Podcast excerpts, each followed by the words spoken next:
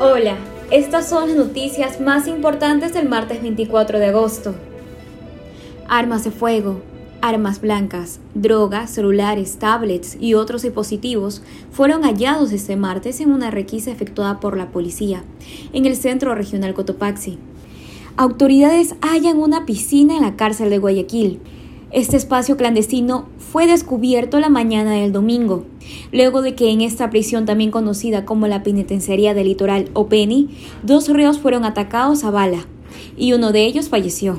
El Ministerio de Transporte y Obras Públicas continúa con el mantenimiento rutinario de la vía E25 tramo Buena Fe, Babahoyo-Juján, de 130 kilómetros, para la cual aportó 5 millones de dólares para que la Prefectura de los Ríos ejecute los trabajos previstos. La obra cuenta con un 35% de avance. En farándula, Don Daddy volvió para encontrar a su media naranja. Asegura que no fue ningún show lo que hizo en El Poder del Amor, que pensó terminar con todo y volver al Ecuador.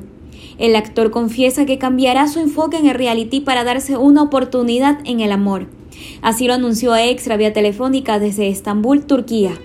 Conoce estas y más noticias en extra.es.